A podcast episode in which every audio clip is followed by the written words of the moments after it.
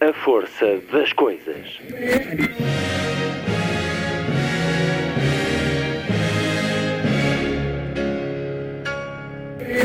Welcome to the 109th last night of the proms.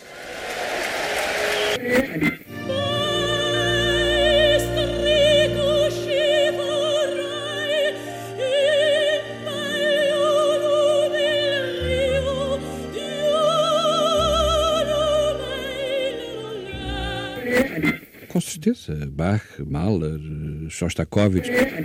Um programa de Luís Caetano.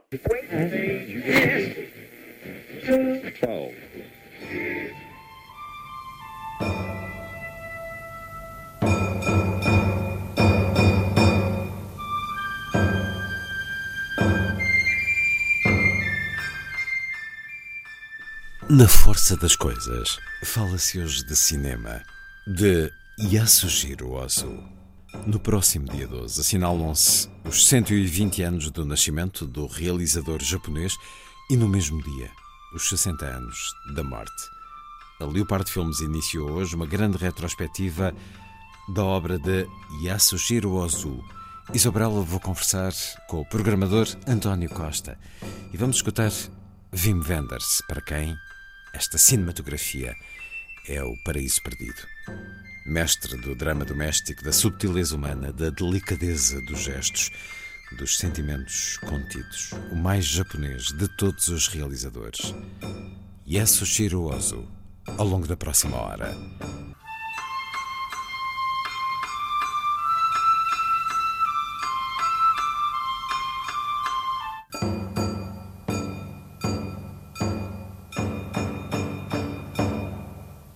Konnichiwa.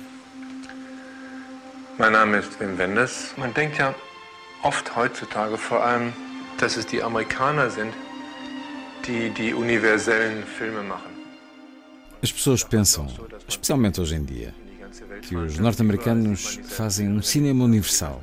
Podemos ir a qualquer parte do mundo de hoje e ver os mesmos filmes norte-americanos. Então, mais e mais temos a impressão de que o cinema norte-americano pode ser universal e conta a história universal da família. Mas à medida que comecei a conhecer os filmes de Ozu, confirmei o erro dessa impressão. Ozu é a linguagem de cinema mais universal que conheço.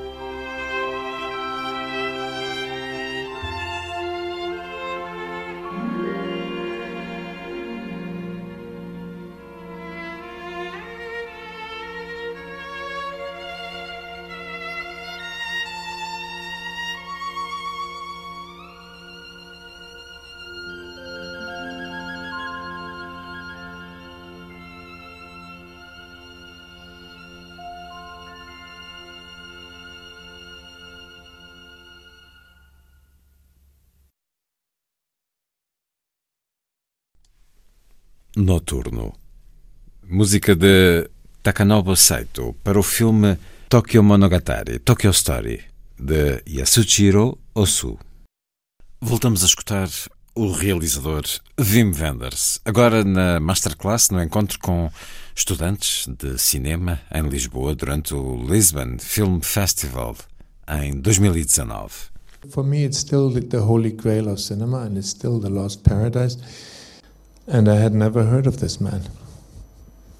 It had not occurred ever. And actually, at this point, none of his films had ever been shown in Europe because the Japanese had always thought this man was too Japanese.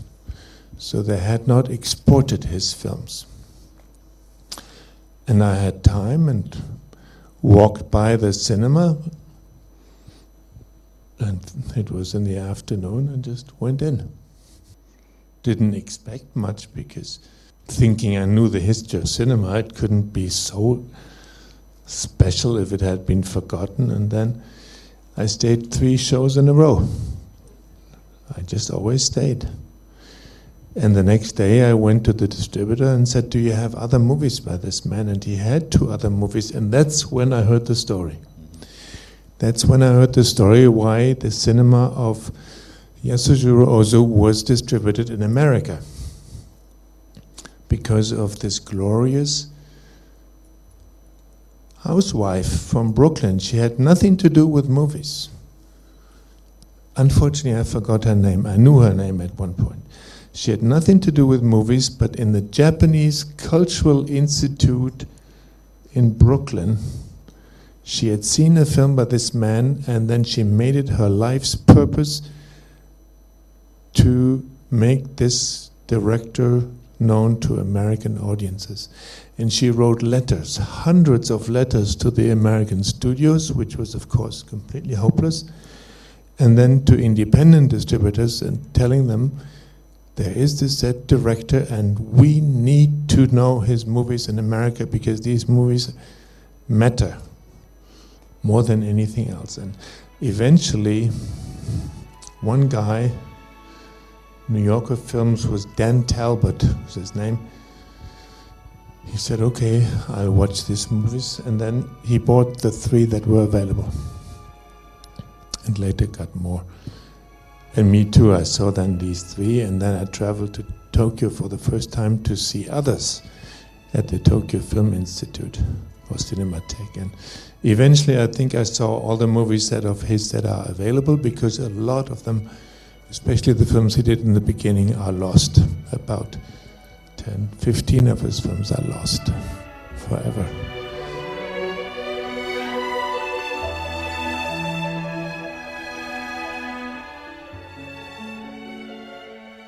Não tivesse sido por uma dona de casa anónima de Brooklyn, que a certo ponto, no final dos anos 60, viu uns filmes japoneses desconhecidos numa associação cultural local e ficou tão fascinada por eles que partiu em missão e começou a enviar cartas a vários distribuidores americanos com o apelo urgente a uma tomada de ação para que agissem, porque era absolutamente necessário que um povo americano conhecesse estes filmes de um realizador japonês totalmente desconhecido. E se não tivesse sido por Dan Talbot e pela New Yorker Films, que na altura acabaram mesmo por comprar os direitos de vários destes filmes e que os distribuíram em salas de cinema independente por todo o país. E se um bom amigo não me tivesse dito que eu devia ir ver um destes filmes do, para mim, misterioso realizador qualquer coisa Ozu, e se um dia eu não tivesse passado pelo New Yorker Theatre e reconhecido o nome no letreiro e entrado no cinema como que vagueando para assistir a este filme chamado Viagem a Tóquio e realizado por Yasushiro Ozu. Eu não teria sabido e poderia nunca vir a saber que outrora existira o agora perdido paraíso do cinema. Nessa tarde fiz nada menos do que essa descoberta. E nenhum agradecimento à mulher anónima de Brooklyn será suficiente. Inicialmente não tinha qualquer expectativa, está claro, Durante um tempo, limitei-me a lançar um olhar cético ao ecrã. E então, aos poucos, comecei a perceber e a aceitar que estava a testemunhar algo de extraordinário. O que eu via era o que lá estava, e o que lá estava era o que eu via, nem mais nem menos. Tudo era tão familiar e ao mesmo tempo tão novo. Mas estou a adiantar-me. Tudo o que eu podia compreender na altura era.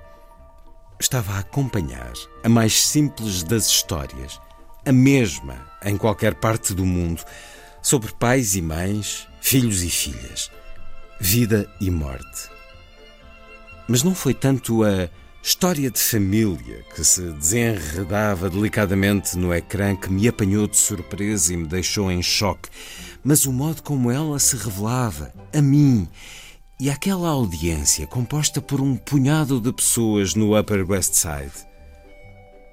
Se alguma vez houve um paraíso do cinema, aqui estava ele por evidência, puro ser, fluindo de plano para plano, nenhum enredo a guiá-lo, somente a necessidade do destino humano.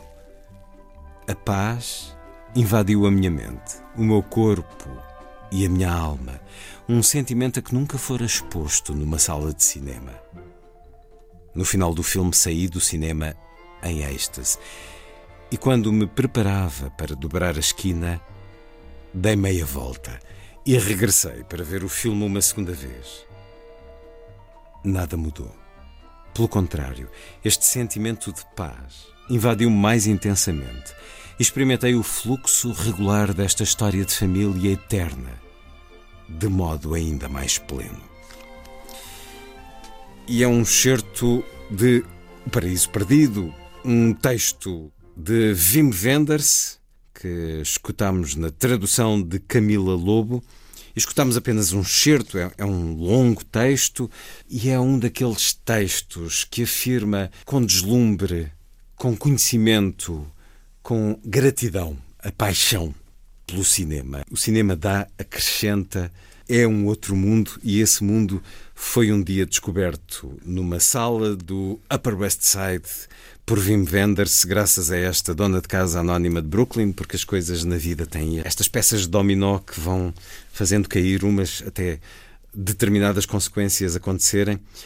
Wim Wenders, que por causa disso realizou um filme documental, um filme de autor, Tokyo Ga, que o levou 20 anos depois da morte de Yasushiro Ozu a Tóquio, procurando seguir nos passos daquele realizador que de repente lhe tinha mostrado coisas que ele nunca tinha conhecido no cinema. E ele já esteve em Portugal a partilhar essa viagem. Falo de Yasushiro Ozu porque vai começar um mês em que muitos de nós poderão sentir nas salas de cinema esta experiência vivida por Wim Wenders, porque Uh, Leopardo Filmes vai começar nesta quinta-feira, já está a acontecer, um ciclo dedicado a Yasushiro Ozu nos 120 anos do nascimento do realizador e há esta rima extraordinária deste homem ter nascido e morrido no mesmo dia, 12 de dezembro, nasceu em 1903, morreu em 1963. Wim Wenders foi lá passados 20 anos e agora por todo o país, começando no Nimas e no Teatro de Campo Alegre, Lisboa e Porto, e depois seguindo, como tantas vezes acontece, para o Teatro Académico Gil Vicente em Coimbra, o Teatro Circo em Braga, o Cinema Charlot, o Auditório Municipal em Setúbal e o Centro de Artes e Espetáculos da Figueira da Foz. Vai haver muito Ozu por todo o país. São oito filmes em cópias digitais restauradas a partir de 30 de novembro e em diferentes datas que facilmente poderão ser encontradas na internet por todas estas cidades portuguesas, propostas destes oito filmes, sendo que dois deles são inéditos comercialmente no nosso país: História de um proprietário rural e Crepúsculo em Tóquio.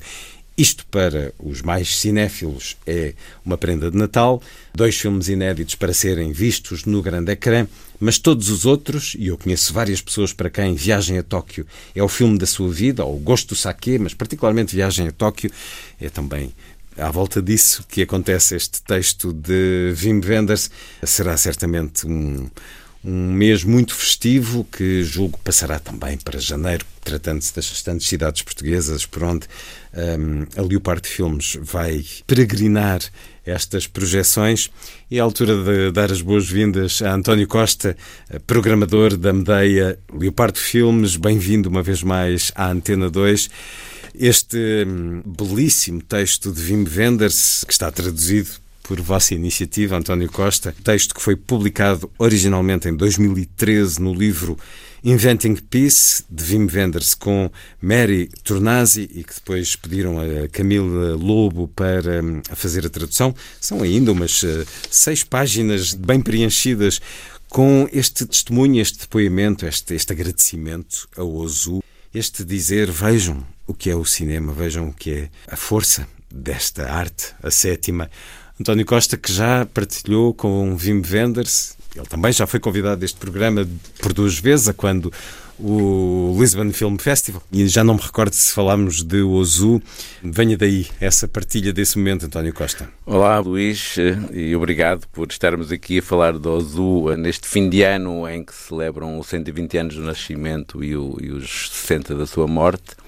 É uma simetria curiosa e, e, o Ozu era muito dado a simetrias. Essa masterclass que o Wim Wenders deu aqui foi no último, o último ano em que ele esteve aqui no, no Lufest e nesse ano apresentou a, a, o restauro 4K do Lisbon Store e deu esta masterclass a partir do, do, do Tokyo Ga, a seguir a uma projeção do Tokyo Ga. É o mesmo ano em que eu também vi, porque até essa data eu não tinha visto o Crepúsculo em Tóquio, uh, no início desse ano, em 2018, em, em, no Festival de Berlim, quando foi apresentada pela primeira vez o restauro, o, o restauro 4K desse filme e que curiosamente também foi apresentado lá em Berlim por uh, duas pessoas que muito admiro, uh, o Wim Wenders e o, e o Ryushi Sakamoto, uh, que tive a sorte de, de, de conhecer nessa altura.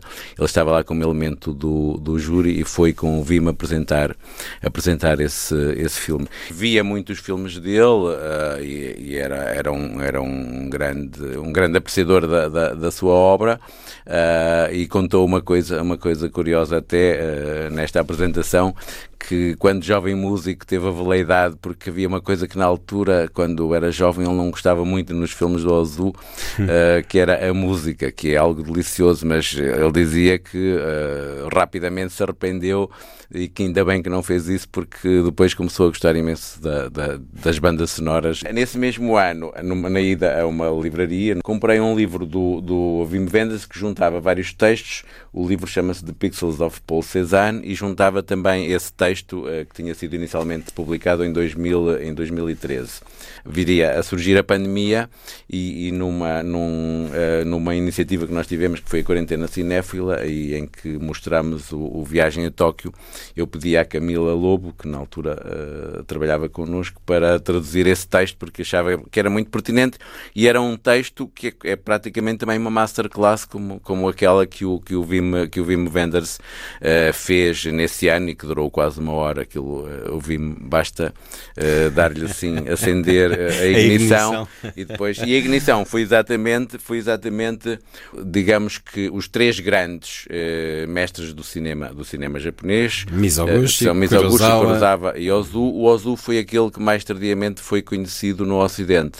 O estúdio do Ozu achava que ele não fazia um cinema que agradasse muito ao Ocidente, muito menos do Kurosawa. Estamos Sim. aqui a falar para Sim. enquadrar, creio que Kurosawa é ligeiramente mais novo que Ozu. Sim 4 ou 5 anos e Mizoguchi ligeiramente 4 ou 5 anos mais, mais velho. velho. Embora tenha, tenha, sido através do Kurosawa que, que, que, o, que o Ocidente, no início dos anos 50, quando o Rashomon ganhou um, um prémio em, em Veneza, que o Ocidente começou a prestar muito mais atenção a esse cinema. No ano da morte de Yasushiro Ozu, que ele tem uma retrospectiva no Festival de Berlim, 1963. Tem, e, e, e, também, mas que passou de certa forma um bocadinho despercebida. Mas que também começou é, a levantar e, e, e a difundir e, e, uh, e, tanto quanto sei, também o próprio Langlois fez, uh, mostrou os filmes dele, mais ou menos também por essa altura, na Cinemateca Francesa. Cinemateca Francesa, mas uh, pai, meio ano ano antes da morte dele, uh, antes do verão,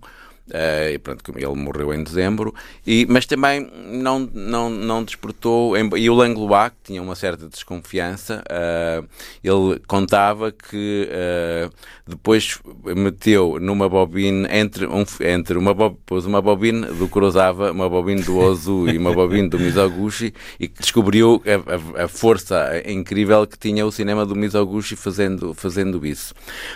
Mas o conhecimento do Ozu chega sobretudo no início dos anos 70 e por iniciativa do Dan, por iniciativa.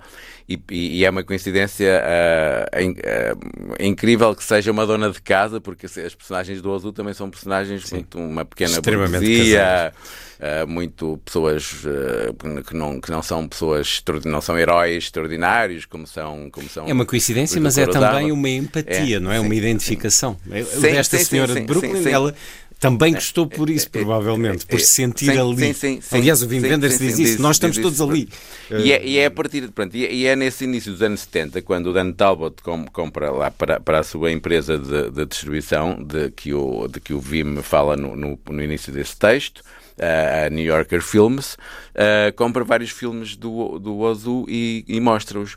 E, pronto, e a partir daí é que começa o, um, um, o verdadeiro conhecimento, uh, um conhecimento muito mais alargado da obra do Ozu no, no Ocidente. Uh, e, e, mas digamos que depois só se cimenta mais a partir do início dos anos 80, já 20 anos depois, depois da sua morte. Um conhecimento que é para cinéfilos. Sim. Não, Sim. Eu acho que o Zoo, mas dir-me-á António Costa, continua a não ser para um grande público, enfim, não é certamente para o grande público, mas é para um... mesmo para um público Sim. cinéfilo vasto, acho que continua a ser necessário algo como isto que está a acontecer agora. Uma nova retrospectiva, uma nova possibilidade de voltarmos ao grande Sim. ecrã para ver o Zoo, inclusive filmes. E eu vi a história de um proprietário rural, que é de facto um filme comovente, espantoso, maravilhoso.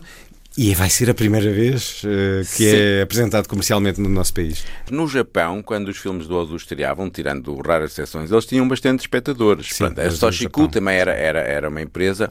O, o percurso dele foi um percurso uh, sempre dentro da mesma empresa. Um, fez dois ou três filmes uh, numa outra distribuidora, mas sendo emprestado um bocado como os jogadores de futebol Pronto, e, e, a, carreira, a carreira toda era. No, foi lá que ele, que ele aprendeu, não, não, não fez escola. O pai tinha, tinha mandado eh, ele e os irmãos para um, para um sítio mais distante de Tóquio.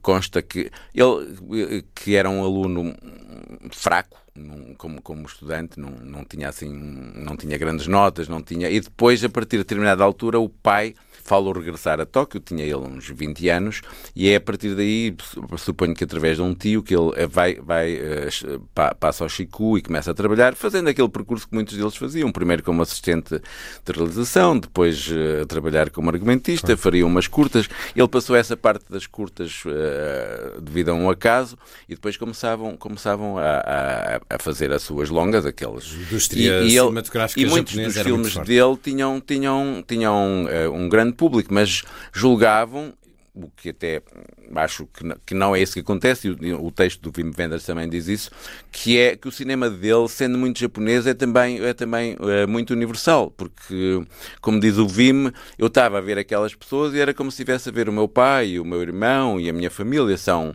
a ver e, e, e a sentir que era como se estivéssemos quase dentro do filme também, ou naquele, à volta daquela mesa, ou no bar a beber sake, ou, ou, ou naquelas conversas, até porque também uh, a forma como, como e, a, e, a, e a lente que o, que o Vim também explica aí, por isso o texto é quase uma masterclass, uh, a lente uh, que o Ozu usava para filmar cria uma proximidade muito maior com, com, com o espectador. Parece que estamos quase dentro daquele decor e isso fazia com que pronto, muita, muita gente fosse ver os filmes.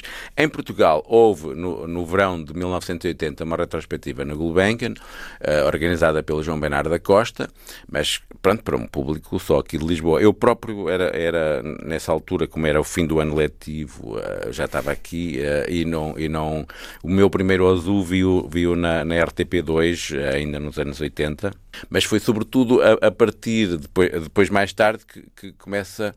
Até essa data, não, nenhum filme do Ozu tinha estreado em Portugal. E o primeiro filme a estrear comercialmente em Portugal é o Primavera Tardia, uh, pela Atalanta Filmes, porque é o ano passado a Leopardo Filmes, digamos assim. Uh, a primeira empresa de distribuição do Paulo Branco em Portugal.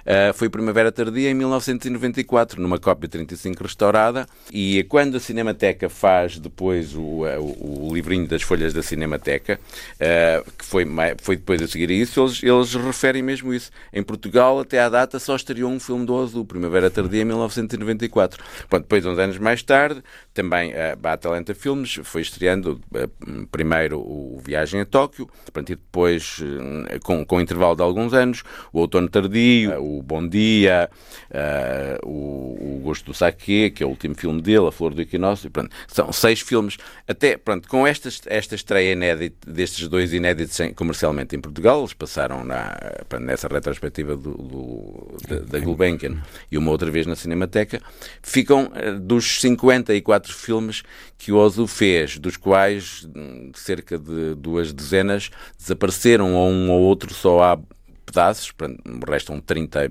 e, e 30 e tal. Uh, só oito é que, uh, a, partir de, deste fim de semana, tiveram estreia em Portugal, porque até a data eram só, eram só seis.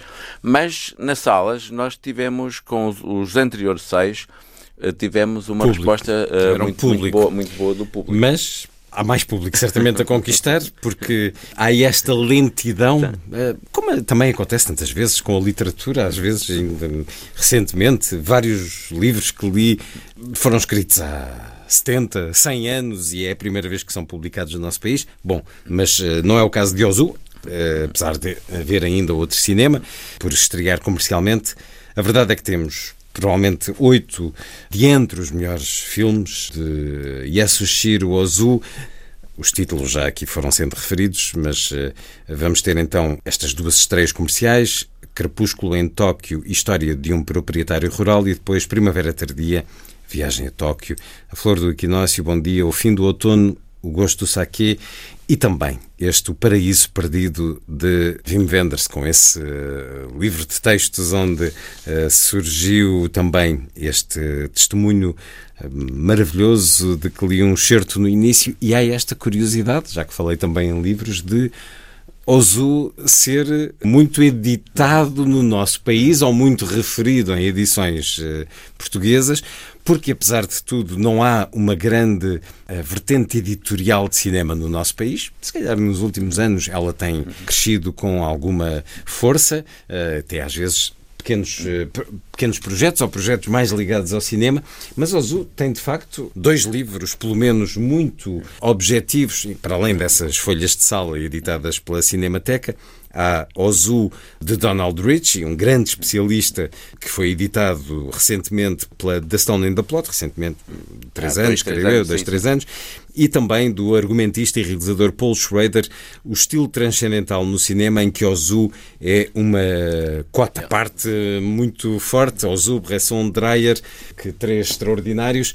Também um livro muito singular de Cristina Fernandes foi publicado ano passado, C, ou já este ano, já não me É o ano passado, sim. O ano passado, ano passado. C, com muito sim. de cinefilia, é um, é um C de cinema, sim, sim. C de muita cinefilia e António Costa, diga-nos o que é Ervas, que foi também publicado pela Sim. Cinemateca. Ervas, Ervas é, um, é, é, um, é, um, é um livro uh, do, João Miguel, do poeta João Miguel Fernandes Jorge, que já tinha publicado também na Cinemateca uh, um livro de poemas uh, sobre o pickpocket, do Bresson, e curiosamente são estes tais três, três cineastas do cinema transcendental do Paul Schrader, e tinha também feito um livro sobre a palavra do Dreyer.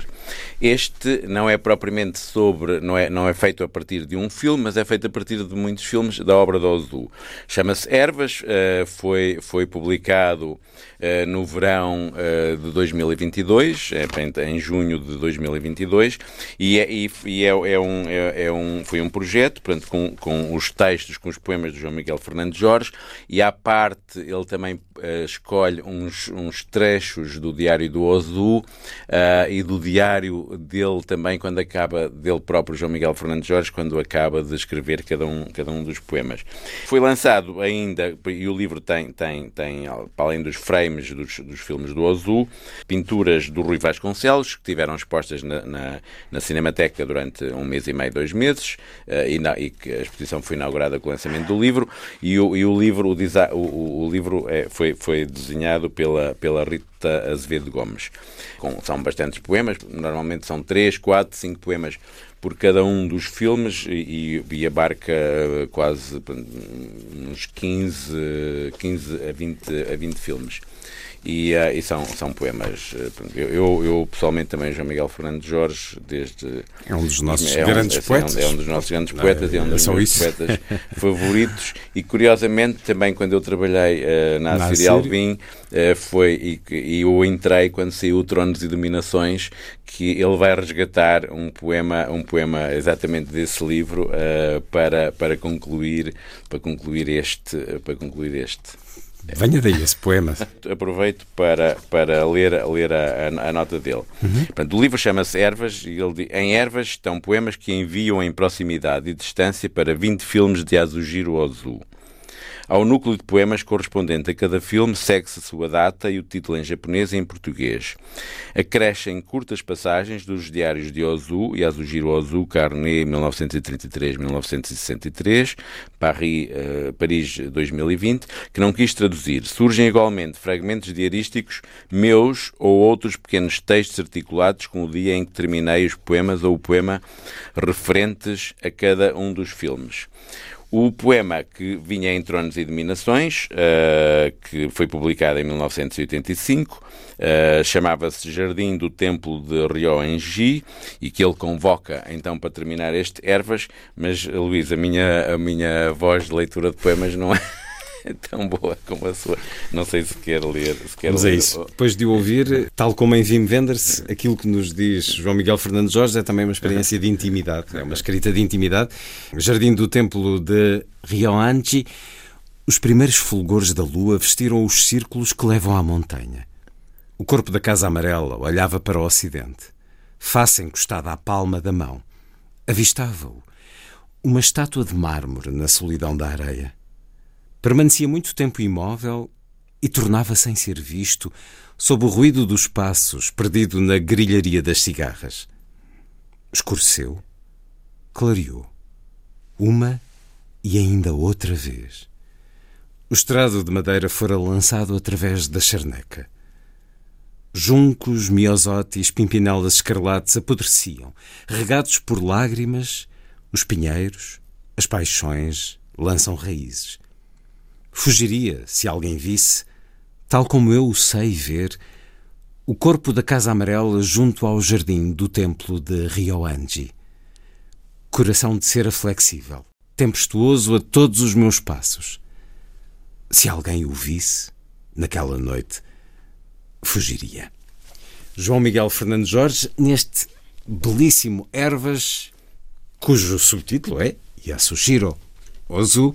Isto para dizer que temos muitos testemunhos eh, publicados desse maravilhamento, desse encontro, conseguirmos nos colocar dentro destes filmes. Yasushiro Ozu, mestre do cinema doméstico, da subtileza humana, da delicadeza dos gestos e dos sentimentos contidos. Eh, qualquer um dos filmes, este mais recente que vi, História de um Proprietário Rural, a história de um menino que é deixado aos cuidados de uma dona de casa, de uma senhora.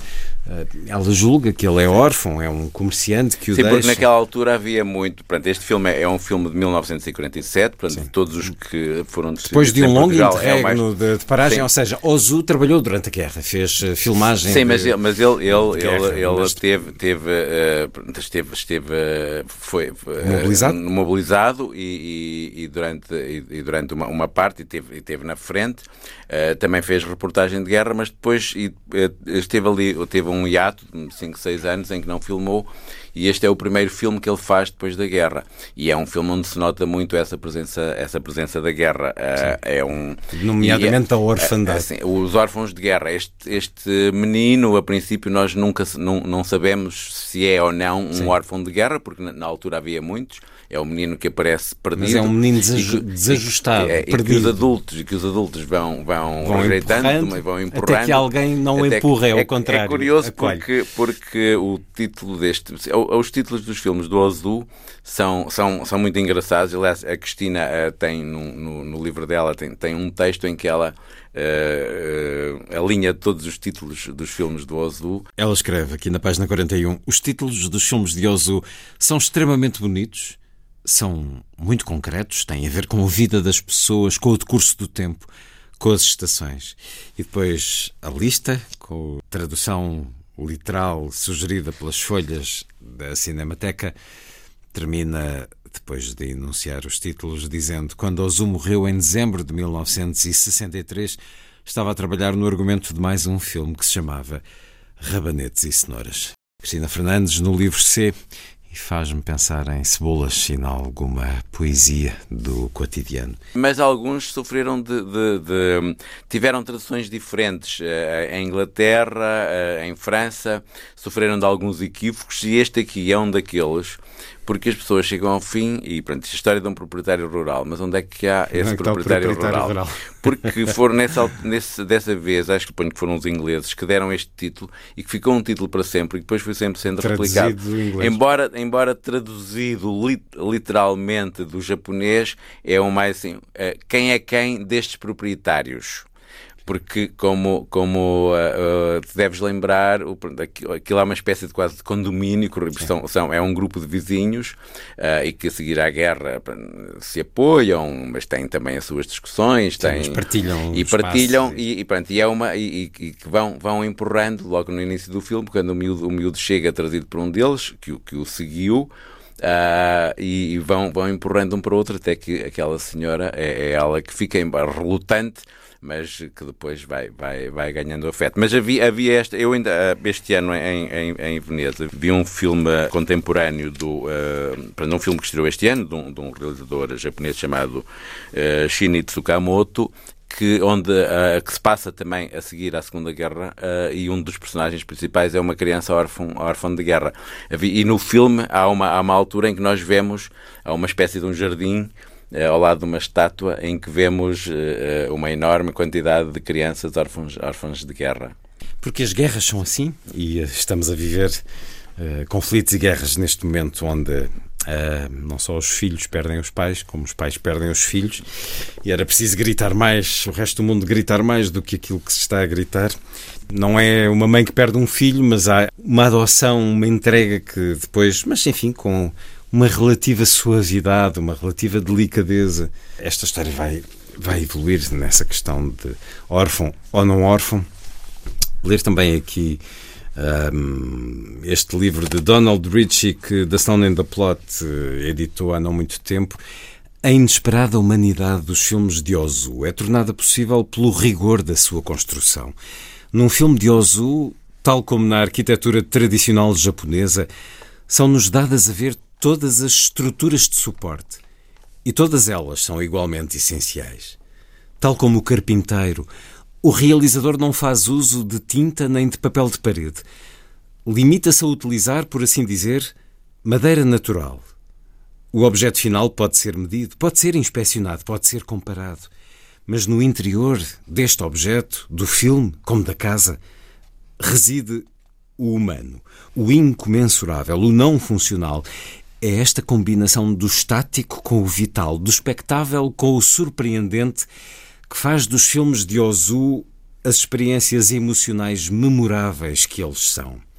Sem a rigorosa estrutura da técnica do realizador, a intensa humanidade da personagem não seria revelada de um modo tão completo.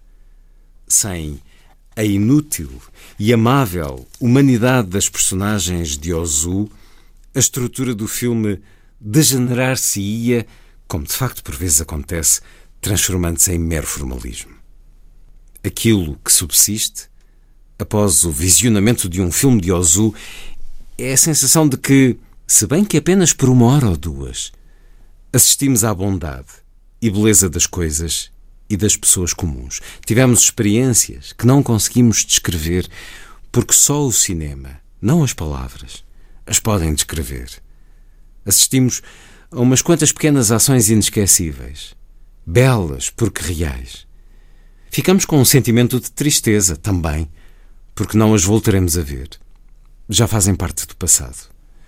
Neste sentir da transitoriedade, da mutabilidade e beleza de toda a vida, Ozu junta-se aos maiores artistas japoneses. É aqui que experimentamos, puro e autêntico, o gosto japonês. É um, é um belíssimo livro, este, mais uma vez, da gratidão, do deslumbre, do impacto, da força do cinema, como no caso de Wim Wenders. E há esta questão, este espírito japonês, este espírito zen, nós que utilizamos a palavra torto e a direito, enfim, para dizer que estamos mais tranquilos, estamos mais relaxados, mas há de facto esta delicadeza e esta bondade e esta familiaridade que Ozu nos dá e a Leopardo, a propósito também da singularidade, da rima extraordinária dele ter nascido a 12 de dezembro e morrido a 12 de dezembro, 1903, 1963, uh, evocam a noção japonesa de Shoujo Ruten, que exprime a constância de um ciclo de transformação em tudo, em que o nascimento leva à morte e esta, por sua vez, permite a renovação. E há, há toda esta cultura, espiritualidade japonesa a envolver Ozu, que é também um convite à viagem, ao sentir de algo diferente.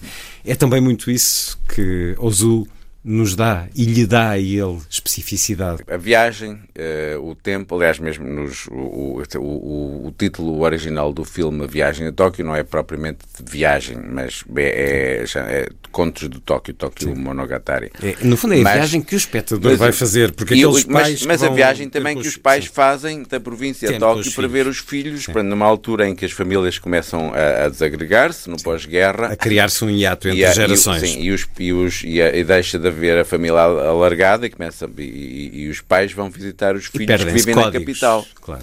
Uh, e, pronto, essa questão da viagem e, e os, filmes, os filmes do, do, do Ozu têm muito aqueles sinais de pontuação que de vez em quando há, há, uma, há uma cena dentro de casa e depois a seguir nós vemos a roupa a secar, uh, vemos alguém a passar ao fundo, vemos os postes, uh, vemos os, os, cabos de alta tensão e também tem muito comboios a chegar e a partir. Eh, sem, sem propriamente a gente saber quem é que vem lá dentro. Às vezes vemos, outras vezes não vemos, mas há muito estes comboios que partem, que partem e que chegam. E esse lado da viagem uh, também está lá. Acho que é uma coisa também que, que, que o Ovim Wenders agradava, porque o cinema dele também é um cinema de, de, que está em movimento contínuo, que anda. Aliás, nós, uh, no Nimas, uh, aproveitando, porque vai estrear também o novo filme dele, que é um filme muito na piugada do, do Odo também, que ele fez durante um ano em, em, em Tóquio, com, só com, com atores uh, japoneses, e, portanto, é, uma, é uma história de Tóquio, Uh, e que estreou este ano em Cannes e ganhou, e ganhou o prémio para, de, de, de melhor ator, que é um ator uh, japonês extraordinário. E, e, foi o filme que o Japão este ano escolheu para representar o Japão.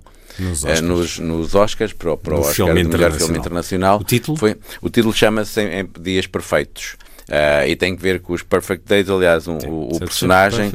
Também que, é, que é um, tem que ver com porque ele ouve muitas, ouve cassetes, portanto é alguém já desajustado do seu tempo que, que tem uma vida, uma vida simples, gosta de ler, o hum. trabalho dele é, é, um trabalho de limpeza. Pronto, nós depois, à medida que o filme avança, vamos, vamos percebendo. Mas há, há o Lou Reed lá pelo meio. Mas há, há o Lou Reed lá pelo meio porque ele, quando vai de carro de manhã, ele, ele, ele faz a limpeza de uma série de, de, de casas de banho públicas de Tóquio, extraordinários uh, objetos de arquitetura, são, são, são uh, e, uh, e, ele vai, vai numa carrinha onde leva os materiais e, e, e, usa cassetes áudio ainda, que de vez em quando ele, ele, ele uh, contracena com alguns jovens, porque tem um jovem ajudante e depois aparece também a namorada. Eles, cassetes áudio, mas ainda alguém tem disto.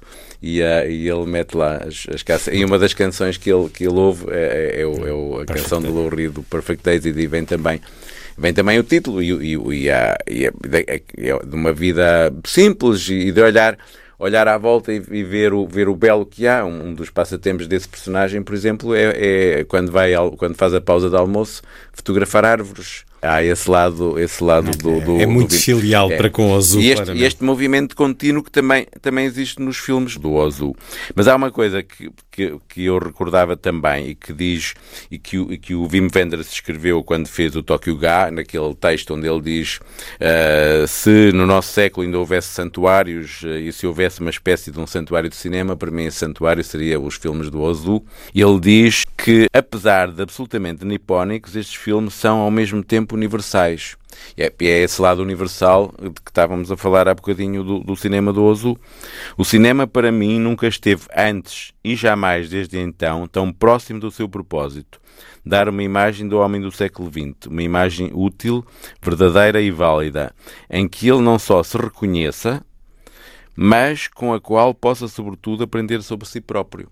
Portanto, é esse lado que nos aproxima muito do, do, do, do cinema deste, do cinema do Azul, que é um cinema que as coisas uh, o, tem, onde estão sempre muitos objetos, aquela a chaleira, que aliás, agora, este, este ano, o ano dos 120 anos, uh, pronto, há muitos, estão a sair várias publicações em, em, em vários sítios, uh, cópias restauradas, como estas duas uh, que, nós, que nós temos. Uma delas já tem, já tem mais alguns anos, mas, mas estão, estão também a fazer-se a fazer outros restauros e, e exposições, nomeadamente em Tóquio, há uma, há uma, há uma grande exposição sobre que tem, tem páginas do páginas do, do, do Azul escritas, desenhos dele, fotografias, etc. E também tem os objetos. Lá está a, a chaleira que está sempre presente nos seus filmes.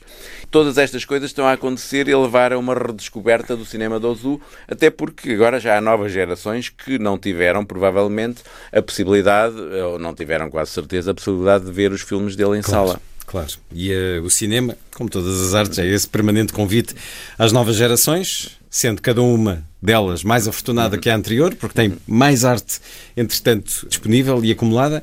Assim haja sensibilidade, espírito crítico, cultura, educação, tempo e dinheiro.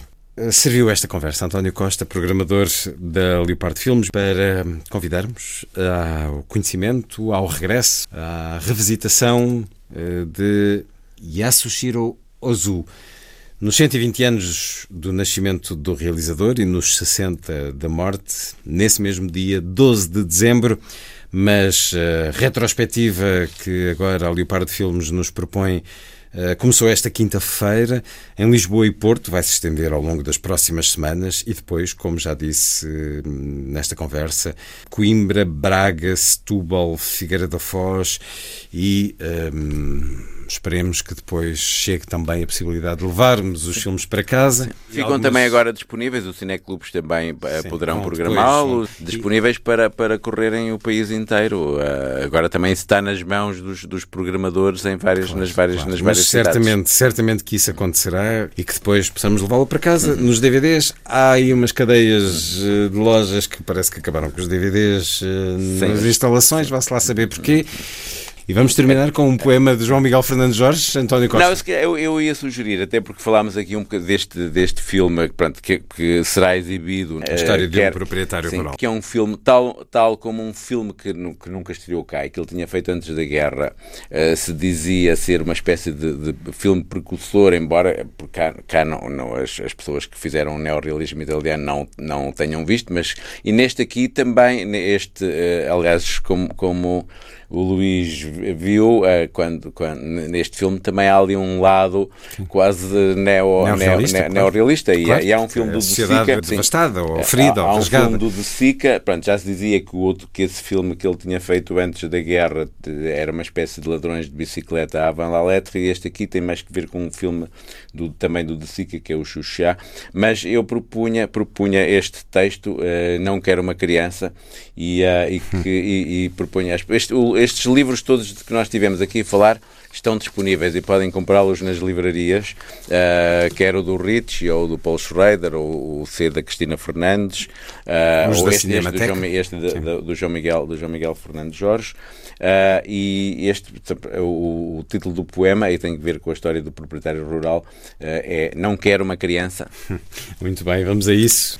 Nas livrarias, claro, em todas, e não esquecer sempre a linha de sombra que está na Cinemateca e que certamente os terá. Foi lá que eu comprei o meu.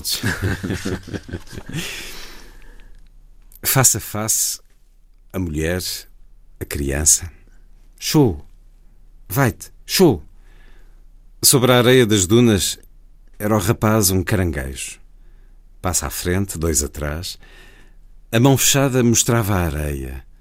Fio de tormenta, clepsidra, a marcar a fome e o escondido das pulgas, ombro abaixo, ombro acima.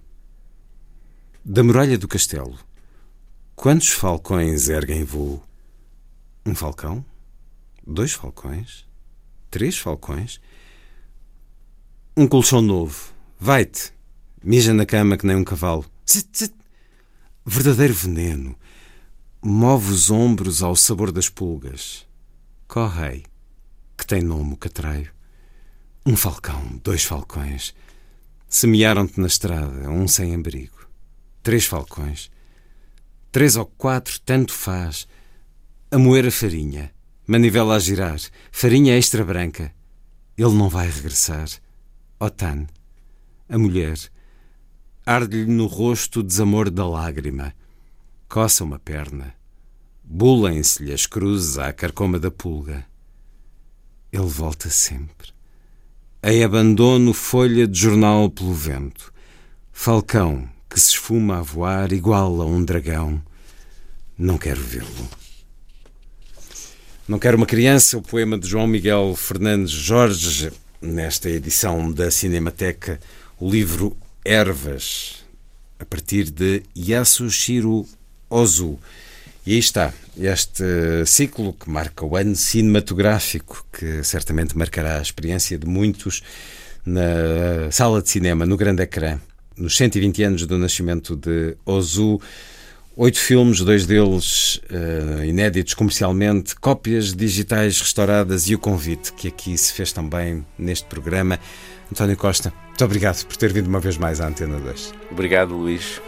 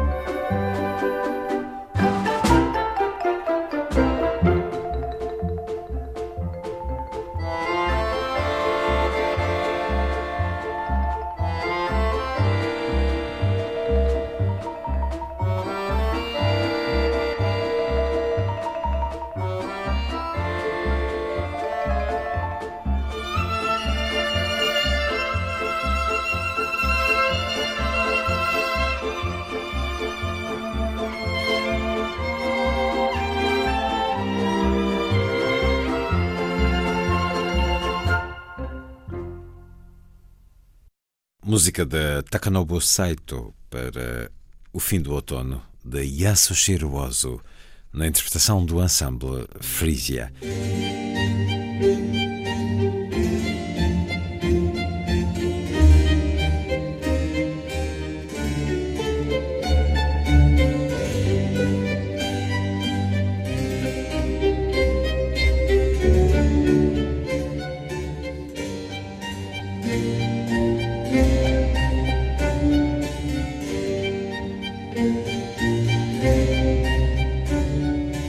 A força das coisas.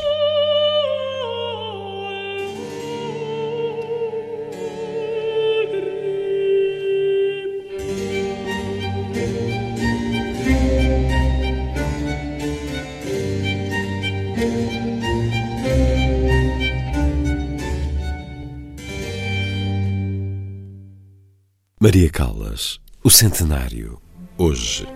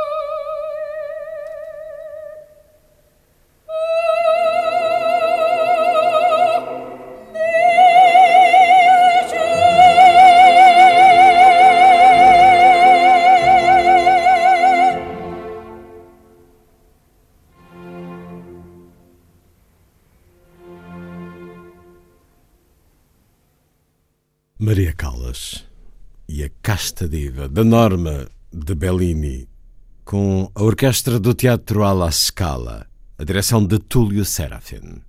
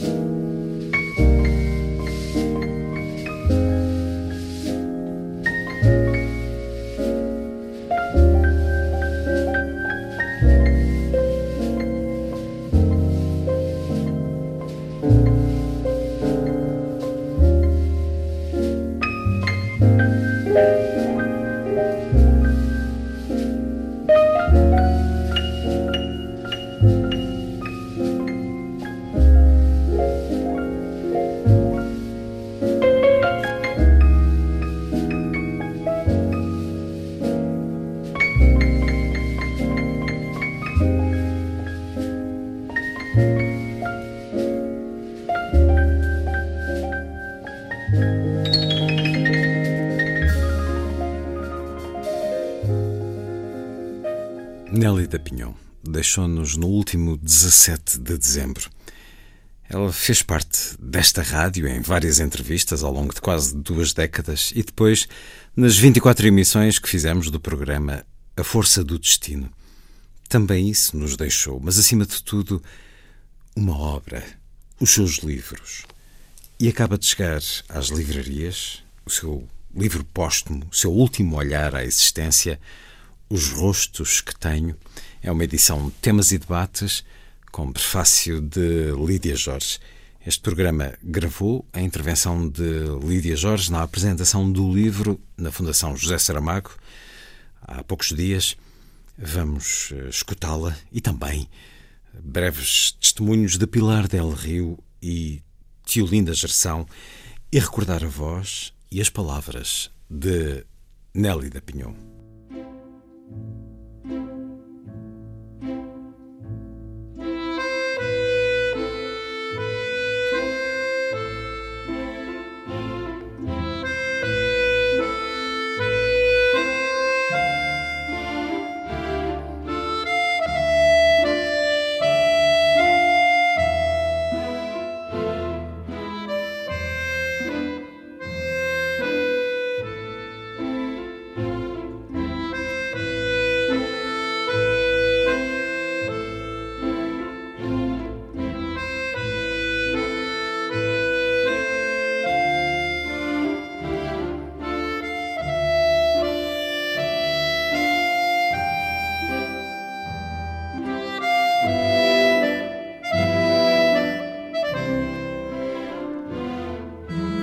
Todos, sou inteira um espetáculo. O pano de fundo do meu teatro que detalha minhas características. Neste palco, onde as ripas rangem, encontro-me contente entre acertos e fracassos. Meus preciosos bens, os que deixarei de legado.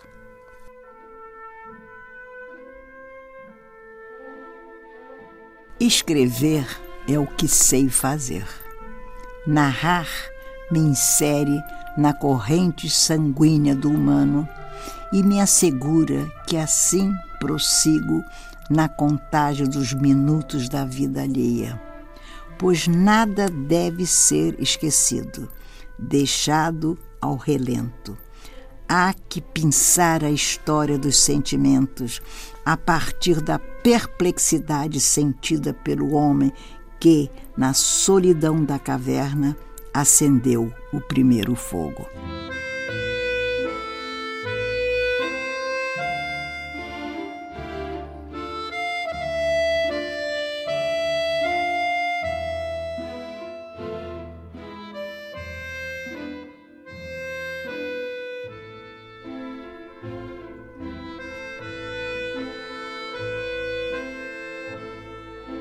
A beleza é vertiginosa, abala convicções, lança-nos a aventura que provém da estética em ação. Cada qual inventa a noção de beleza que lhe faz bem, que prorroga a crença no talento humano. Pessoalmente, a beleza, mesmo grotesca, me emociona. Às vezes, fujo do seu impacto para que não me marque a ferro e fogo, como se faz na pele do gado indefeso. A beleza prega o mistério e é uma bendição.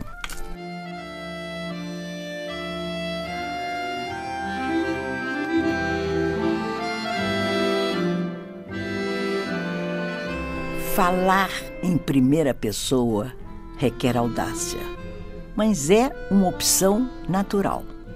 Enquanto falo por mim, ou penso por mim, incorporo os demais à minha genealogia. Não ando sozinha pelo mundo. Ao ser múltipla, sou muitas. Minha linguagem reverbera. Tenho a memória de todos na minha psique e o coletivo passa a me afetar. Aloja-se na minha primeira pessoa, que é uma experiência dramática. Ao mesmo tempo, é bom saber que estamos sós no mundo, não nascemos de uma ninhada. Cumpro uma variedade de acordos ao narrar minha história, enquanto conto com o enredo de todos e reverencio aqueles com que compartilho a vida. Termina sendo uma experiência que vai além da estética da arte narrativa.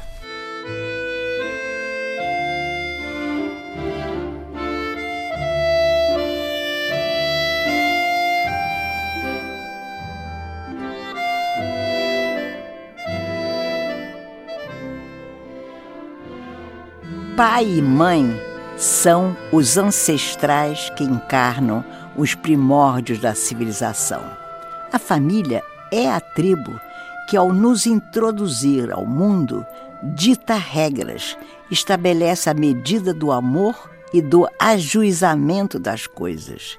No seu sangue abrigam-se as falhas morais e afetivas presentes ao longo da vida.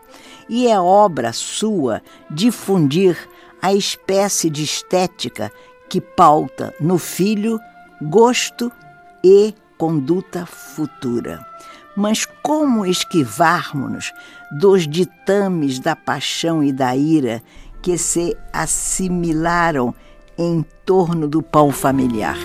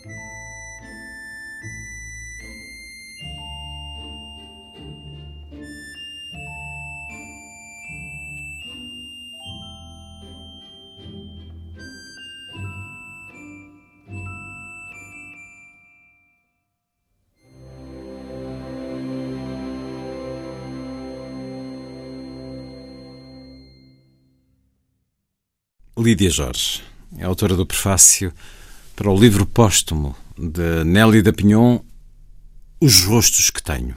Acaba de ser publicado pela Temas e Debates. Obra dela é gigantesca, é imensa, a figura dela foi imensa. Aliás, uh, o, o, o, editor brasileiro uh, que faz um belo prólogo para este livro, mostrando as facetas diversas da Nélida, e de facto é, é praticamente impossível. Aquilo que me é possível a mim é falar, também não quero falar muito do afeto, porque. Uh, eu sei que nós estamos aqui reunidos para pensar na Nélida com júbilo. E quando falamos do afeto que temos por ela, é impossível que a marca da distância, da sua ausência, não nos toque. Quando li a página que aqui está sobre a Nélida Pinhon, o relato sucinto da sua, da sua vida e da sua obra, eh, eu digo que senti que, de facto, terminar é, é uma injustiça enorme. Nélida chegou aqui, enche esta, esta página, esta, esta badana, mas a Nélida não cabe aqui. A Nélida é imensa e penso que faltam aqui coisas que ela não teve suficiente reconhecimento em relação àquilo que é a obra dela, a magnífica obra dela e a pessoa que ela foi, que juntou de facto amigos e inimigos, a capacidade que ela tinha de juntar pessoas, de um, viajar pelo mundo e conhecer tanta gente, reuni-la e fazer haver nela como que o desejo de criar uma espécie de grande comunidade literária à volta do mundo. Penso que nós não encontramos, durante a vida dela, as palavras necessárias, nem os prémios necessários para isso. Tenho a ideia de que, neste bocadinho branco que fica aqui, se devia dizer incompleto. Falta alguma coisa, é, está incompleto. Queria dizer que uh, não vou falar da obra dela, toda a gente que está aqui com certeza conhece, muitos até talvez tenham lido de forma analítica, consiga falar de outra maneira diferente de Nélida. Eu quero simplesmente cingir-me àquilo que é este livro, que eu acho que é um livro que deve ser lido, que deve ser levado como uma espécie de síntese do pensamento da, da, da, da Nélida.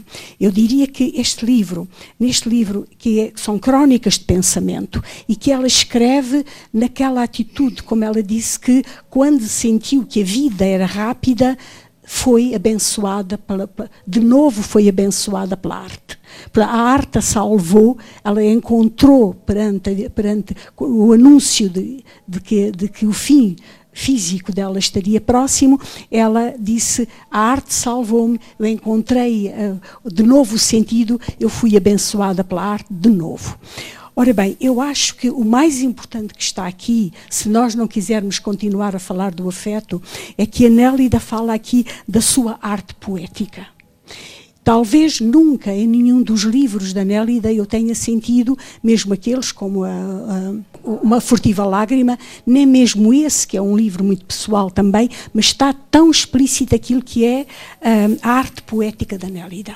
E eu acho que foi aqui que eu compreendi porque é que ela escrevia assim, porque é que ela escrevia como uma espécie de, de, paixão pela arte, como que divinizando a arte. Eu nunca tinha bem percebido isso. E aqui eu percebi, porque ela é muito clara quando diz que, que ela diz que é uma mulher, é uma mulher de fé que foi batizada pela arte.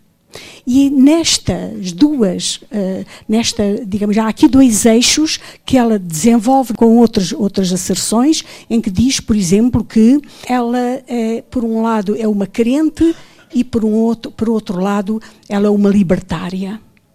Portanto, o seu lado de libertário, esse lado carnal, em que ela se entrega a tudo que é humano, tudo que é orgânico, tudo que é de sensorial, e, portanto, como se a vida, a criação real, concreta, fosse o próprio destino da humanidade. E, por outro lado, a noção que ela tem de uma transcendência, eu acho que isso, com este livro, se explica de, de forma retrospectiva tudo aquilo que foi e que é a obra dela. E por isso eu que não quero, não, digamos, não quero entrar, não quero falar com demasiada solenidade, ainda que seja aquilo que me, que me, que, aquilo que me apeteceria ser falar com solenidade, como é com solenidade que ela aborda, eh, que ela interpreta aquilo que é, que é escrito e que é a sua vida, eu gostava de ler uma página, uma página que explica isto, que explica o que é a arte poética da, da Nélida. É o texto que aqui está e, e que tem o título de Gostar em estado de graça. Diz ela: Louvo o estado de graça no exercício da criação. Reivindico a glória da memória e preparo a mesa para meus comensais. Abençoo a família que tive, a língua que falo, o país que tenho, a despeito de tantas iniquidades. Reverencio o Deus que forjo a cada amanhecer.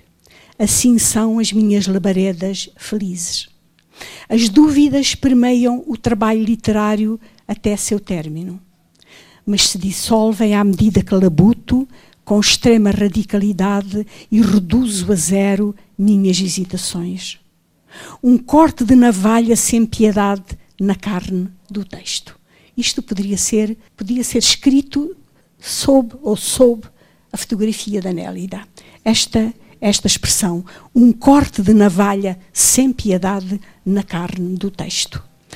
De tudo, porém, derivando pequenas aleluias devidas a uma única frase que, ao surgir, atingiu o âmago da sua natureza poética. Assim logro acercar-me do mito da criação. Temo sempre não obter a febre que a linguagem requer para dar credibilidade ao romance. Não ter respeitado os segredos que advêm dos personagens que esboço no afã de torná-los o arquétipo que devem encarnar. Penso que muitos dos candidatos a escritores, a escritores sobretudo de romance, deveriam ler a delicadeza e a inteireza com que Nélida aborda aquilo que é a criação de um texto literário, de um, de um texto narrativo. Diz, diz mais, não conseguir multiplicar o efeito que as frases devem produzir no transcurso narrativo. E, claro, não atentar às artimanhas da técnica. Ah, é tanto que depende da minha misericórdia estética para o meu livro final viver. Recolher então todas as obrigações que a humanidade proclamou ao longo dos séculos, para assegurar que a narrativa é certidão de nascimento e de óbito dos viventes. E que leva ainda hoje à assinatura de Shakespeare, de Cervantes, do próprio Deus, quando concebeu o paraíso ocupado pelos personagens Adão e Eva. É muito interessante, porque, de certa forma, todas as obras da Nélida caminham para aqui, que é a ideia, uma ideia que para muitos é alguma coisa um, uh, que é ant, antemoderna. Esta é uma visão que se poderia chamar antemoderna, mas que eu entendo que é completamente moderna, que é esta ideia de colocar ao lado daquilo que é o criador, o criador miserável depois tem criadores com a altura de Shakespeare e Cervantes, como ela diz, mas coloca à altura de Deus. E que ela faz com dois sentidos. Um, que é precisamente o sentido do sagrado que ela tem, mas por outro lado, o sentido do desafiador, daquele que não aceita que seja proscrito na criação. Aquele que, e a Nélida faz muito bem, isso que é a ideia de que uh, o Criador é aquele que levanta o punho diante de Deus e diz: Eu quero saber qual é o segredo. E eu escrevo porque eh, tenho o meu punho erguido e por isso eu combato. Eu combato a divindade. Ela, no fundo, é uma mulher que é assim que eu interpreto, ela acaba por defender duas coisas que são que parecem irreconciliáveis, mas que nela dá ela conciliou e donde essa magnitude da escrita da Nélida, que é a ideia de que há uma divindade que tem um nome, que é uma totalidade que ela chama Deus, mas por outro lado existe uma, uma divindade, uma totalidade que não tem nome, que é selvagem, que está misturada com o mal do mundo e que os criadores permanentemente indagam eh, qual é o seu sentido. E indagam com raiva e indagam com toda a força da revolta que ela própria tem e de que ela fala muito bem ao longo deste livro, dizendo que não se reconcilia com o silêncio de Deus. Ela fala imenso nisso. Eu só acho que é muito importante frisar este aspecto. É isto que explica a tessitura verbal da, da Nélida e também explica uh, o amor que ela tinha pelas criaturas, o amor que ela tinha pelos animais, que ela tinha por toda a criação e que tinha, sobretudo, pelos seres humanos, que é uma espécie de piedade intrínseca de estarmos neste mundo sem sentido, sem nenhum sentido, a menos que se tenha um sentido de transcendência. Mas de resto, considerar que a geração é uma geração à deriva isto está, estes, dois, estes dois aspectos estão muito bem explicados aqui explicam toda a, a, grande obra que ela tem, da qual eu destacaria os livros A Casa da Paixão, A República dos Sonhos, claro, foi o livro que lhe deu a grande, grande dimensão, O Aprendiz de Homero, Uma Furtiva Lágrima e, enfim, tanto, tantos outros.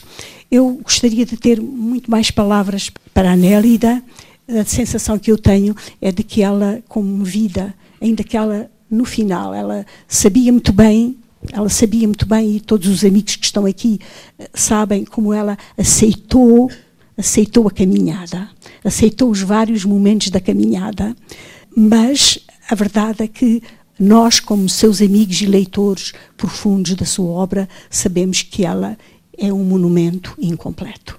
Foi um monumento incompleto. Sentimos isso. Talvez essa incompletude seja aquilo precisamente que nós sentimos quando olhamos para aquela maravilhosa fotografia que está aqui. Havia nela um lado lúdico, de brincalhão, que era dirigia-se às pessoas com o mesmo lado lúdico, brincalhão, com que ela se dirigia aos animais, aos seus animais de companhia, que ela achava que, era, que eram criaturas que tinham uma alma, uma ânima, aquilo mesmo que significa a palavra animal, que é aquele que tem uma ânima, aquele que tem uma alma, aquele que guarda uma alma. Então esta mulher tem uma, uma grandeza, uma grandeza imensa, e eu acho que para além de, enfim, o sentimento que nós temos de perda, porque ela não está aqui, há um ano neste dia ainda estava, mas eu acho que devemos de facto fazer esforço para todos sentirmos júbilo porque fomos amigos e somos leitores de uma pessoa absolutamente excepcional e maravilhosa. Lídia Jorge, no último 3 de novembro, na apresentação de Os Rostos que Tenho, livro póstumo de Nélida Pinhon, também um breve testemunho da escritora Tiolinda Gerson. Tenho muito gosto e muita alegria em dar o meu testemunho de como foi um enriquecimento enorme na minha vida como mulher e como escritora, a ter conhecido a Nélida Pinhon, porque de facto ela era uma pessoa grande, uma pessoa maiúscula, com o coração do tamanho do mundo e que vivia apaixonadamente os problemas da sociedade de hoje e do mundo de hoje. E ela já cá não está e não assistiu ao, às calamidades que se passaram depois da morte dela e que se continuam a passar e que não têm fim à vista.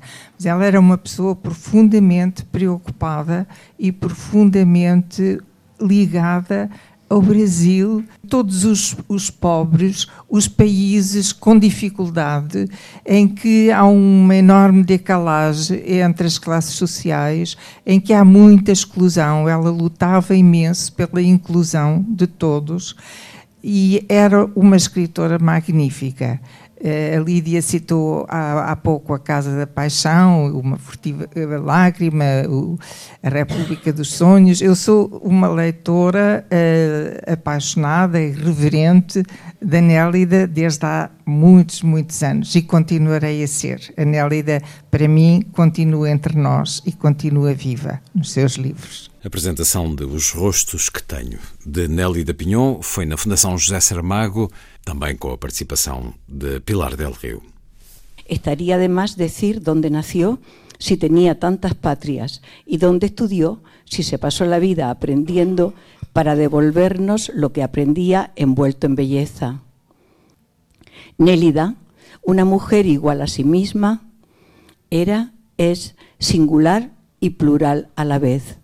No precisó de heterónimos para asumir y reproducir voces milenarias, siendo ella también era Seresade, o la destemida Teresa de Ávila, o una voz guaraní, o era griega y contaba los cimientos de la cultura por la que se movió a lo largo de su vida. También nos acercó a la cosmología galega, a los poetas contemporáneos, a las diosas cercanas, a la soledad que nos habita, al silencio de Dios, a la memoria siempre desbordada. Es la República de los Sueños, las voces del desierto y los hijos de América. Es quien siempre está. Nélida iba por el mundo hablando a los unos de los otros porque era universal. Asistía a congresos y con su presencia dignificaba las plataformas que tenían como objetivo decir que las lenguas portuguesa y española existen y han enriquecido la humanidad. En uno de sus últimos viajes, inauguró el Congreso de la Lengua Española en Argentina y a nadie le extrañó, ni de aquí ni de allí. ¿Por qué iba a extrañar que un amante hablara del sujeto de su amor? ¿Qué más da español o portugués si somos hijos de las mismas circunstancias y de las mismas aspiraciones? Y todos, portugueses y españoles, bendecidos por la niebla o las nebuas de Galicia, que cruzaron el mar océano para dar fruto en Brasil, hacer nacer una anélida piñón, con ñ en el nombre, tan brasileira ella que nadie se percató de que el símbolo que representa a España en el mundo está en su apellido, porque España se representa con la ñ de España y ella es piñón con ñ. Y no es una contradicción que ella tan brasileira tenga la ñ de España. Es una conclusión. Nació en Brasil y murió en Portugal porque tenía que cerrar el círculo.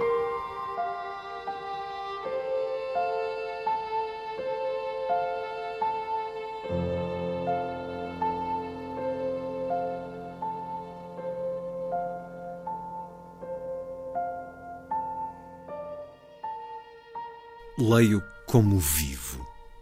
A leitura não deriva somente do prazer estético, traz-me igualmente a seiva da existência.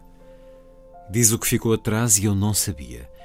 Revela quem sou, ou passo a ser após assimilar o que estivera até então guardado em uma concha do Pacífico. Tornou-se imprescindível para dialogar com Cervantes e o inglês Shakespeare, e com outros mortos imortais.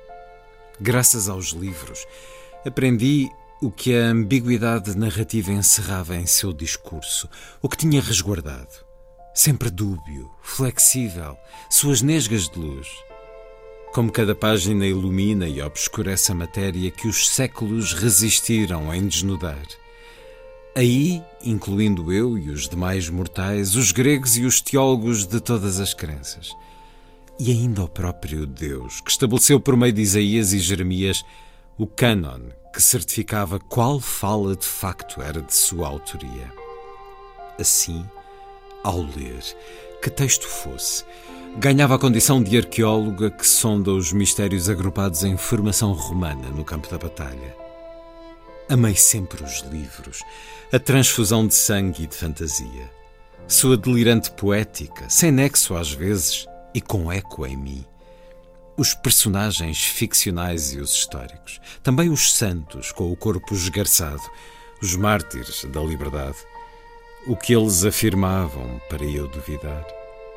Mas acatava os saberes advindos dos povos que, ao longo dos séculos, em meio à barbárie, à tirania, ao genocídio, foram humanizando a alma perversa leio o que seja e lamento minha espécie, mas também me deslumbro com o sublime gênio de alguns de nós. Persisto em saber se vale salvar-nos, se lograremos no futuro injetar no coração o sumo que nos reconcilie com a bondade. obteremos outras balizas civilizatórias que anunciem outro universo. Embora siga lendo, nenhum livro deu uma chave com que postular a felicidade, a paz de que careço. Nelly da Pinhon, Os Rostos que Tenho, o seu livro póstumo que acaba de ser publicado pela Temas e Debates.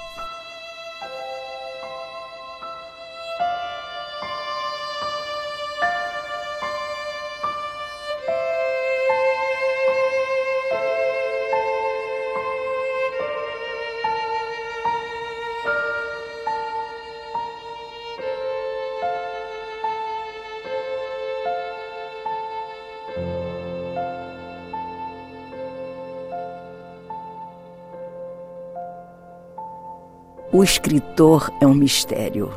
Amealha mentiras e doutrinas capciosas. Faz crer aos demais que sua caneta o torna um herói. Pobre de quem acredita no futuro radioso da arte. Com tal convicção, ele faz das palavras gato-sapato, dá-lhe surras, galgo o Himalaia a serviço da narrativa, indiferente a que a neve lhe congele as falanges. Só lhe importam o cume da montanha e a glória. A pretexto de articular a linguagem, empilha palavras na laje do edifício onde mora e compra sardinhas enlatadas, temendo precisar delas no futuro. Não confia nos leitores que, tidos como adversários, estão prontos a esquecê-lo e lançá-lo à miséria. Da sua máquina de escrever Hermes saltam sons de rãs e a narrativa cresce. Ao mastigar o feijão, adiciona água para render. Assim, tem a ilusão de absorver o espinafre do Popeye e doses de quimera. Mas desconfia que não passa de mero dono de uma fileira de palavras que mal exprimem o mistério presente em sua obra. Palavras que pouco valem em uma sociedade afásica que não escuta o que lhe dizem. Observa o corcovado da janela, tido como cartão de visita do Rio de Janeiro. A frase é banal e não a quero apagar. Escuto Beethoven, que se dizia surdo, mas que não creio ouvindo-lhe as maravilhas. Inspirada em sua grandeza, constato o desgoverno que nos governa. Traço no papel os sinais da aventura da paixão, que é de todos, ungida pelo imaginário que nos amamentou desde o berço. Mas não me equivoco quanto às manifestações da vida, que são diabólicas. E sei também que o poema não existe, só a intenção de compô-lo no futuro. Suspeito às vezes que a criação é daninha, gravita em torno de um eixo inexistente, tem falsetes e notas desafinadas, mas prossigo. Dou vida à escrita, que é bem maior. Só aspiro salvar-me.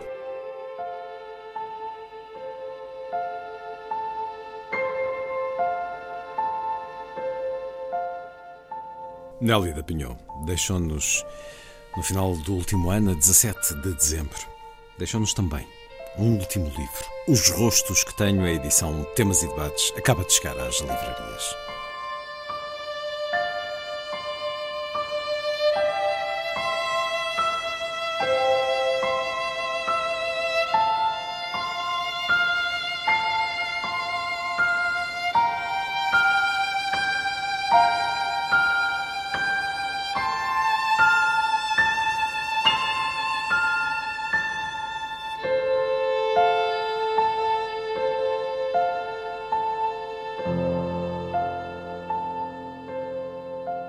Maria Callas, no dia do centenário. A gravação histórica, feita em Lisboa em 1958. A cantora Maria Callas dirige-se aos ouvintes portugueses.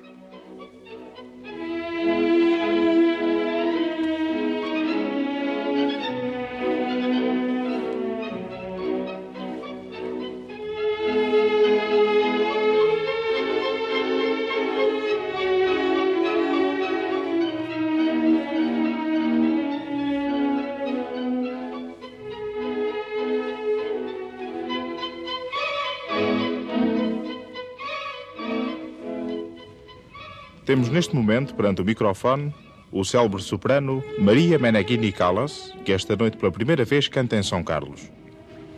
A extraordinária artista fará ouvir hoje ao público português a sua esplêndida voz na conhecida ópera de Verdi Traviata. A tão poucos momentos do espetáculo, é lógico não cansar qualquer artista. Por isso, viemos até junto de Maria Callas, que muito amavelmente nos recebeu, a fim de que pudéssemos transmitir hoje uma saudação da notável cantora aos ouvintes portugueses. Atenção a Maria Callas. Buonasera a tutti e voglio solamente dare un saluto molto affettuoso al pubblico di Portogallo, di Lisbona. È la prima volta che vengo, sfortunatamente, tanto, tanto, tante volte sono stata richiesta a venire e chissà per quale ragione, sa, non ho potuto. Ad ogni modo sono felice ora di essere qui. Spero tutto che vada bene come vorrei io, come si vorrebbe tutti quanti e solamente se potete pregare anche voi perché noi siamo sempre nelle mani del nostro Dio. Ad ogni modo, ancora un affettuosissimo saluto a voi tutti e non mi resta altro da dire che arrivederci. Grazie tante.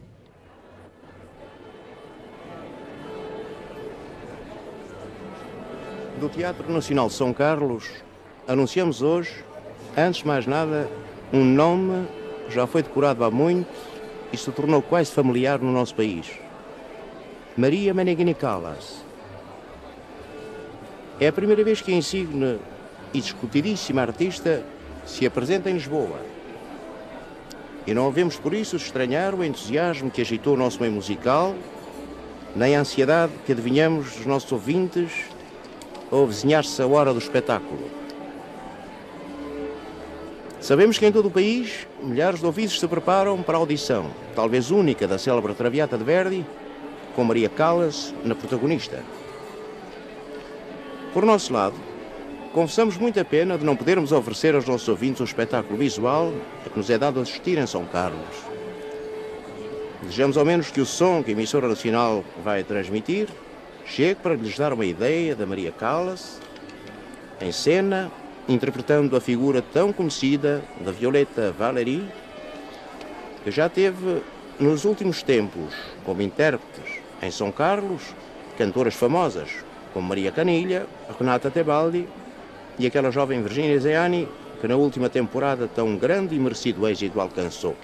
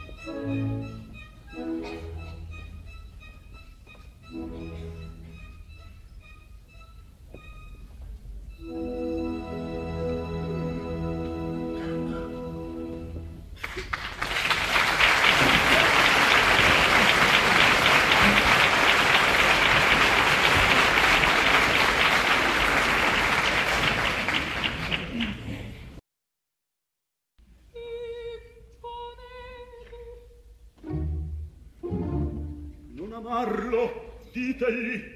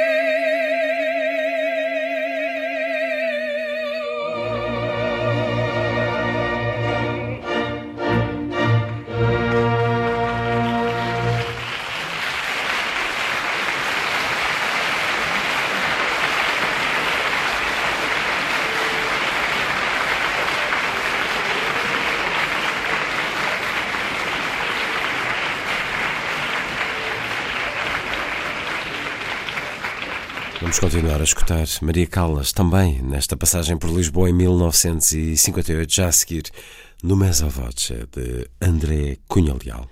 A terminar, a força das coisas, o Lilliput, o pequeno grande mundo dos livros para os mais novos, aqui percorrido semanalmente por Sandy Gageiro. Diz Lilliput. Lilliput, Lilliput. Lilliput. Chamava-se Pavelina, mas toda a gente a tratava por Piolha. Criada numa casa só com homens, Piolha era a mais nova, a menina da família e media forças com os irmãos. Uma noite, anuncia que vai aprender boxe. Os irmãos desvalorizam, mas o pai percebeu que a pequena Piolha estava determinada. Rémi Courregion, reconhecido escritor e ilustrador francês, conta-nos esta história de força feminina. Ele tem mais de 60 obras publicadas. Com este livro, foi premiado em 2017 com o Best Illustrated Children's Book do New York Times. Piolha é uma edição Orfeu Mini. E a título de curiosidade, o projeto de arquitetura para a renovação e ampliação da Biblioteca de Genebra, escolhido por concurso, é da autoria do estúdio português Vasco, ACE, em conjunto com a Adão da Fonseca. Foi anunciado esta semana. O júri, que foi unânime na escolha do projeto português, foi particularmente conquistado pela opção de substituir dois anexos da biblioteca por dois novos pavilhões contemporâneos, leves e transparentes. No comunicado, lê-se que a biblioteca é concebida como um local de estudo, encontro e intercâmbio, acessível ao público e aberto ao parque, propício à implantação da sua programação cultural e científica. A Biblioteca de Genebra, fundada no século XVI, tem atualmente uma coleção de 2 milhões de documentos e mais 4 milhões de imagens que documenta Genebra e a região onde esta cidade se situa.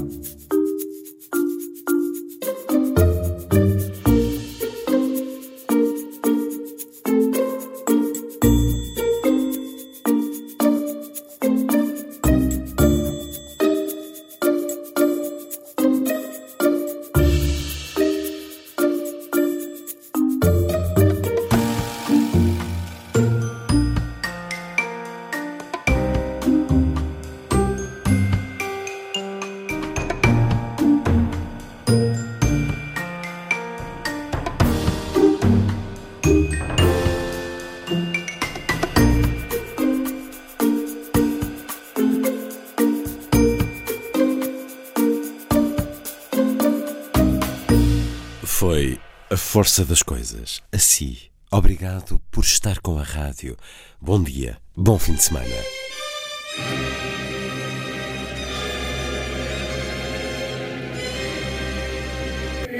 A força das coisas.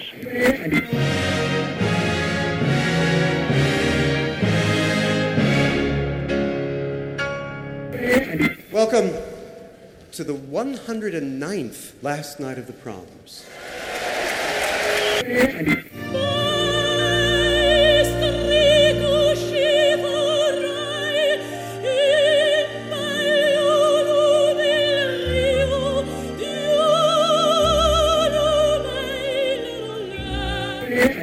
Com certeza. Bach, Mahler, Shostakovich. Um programa de Luís Caetano. Twelve.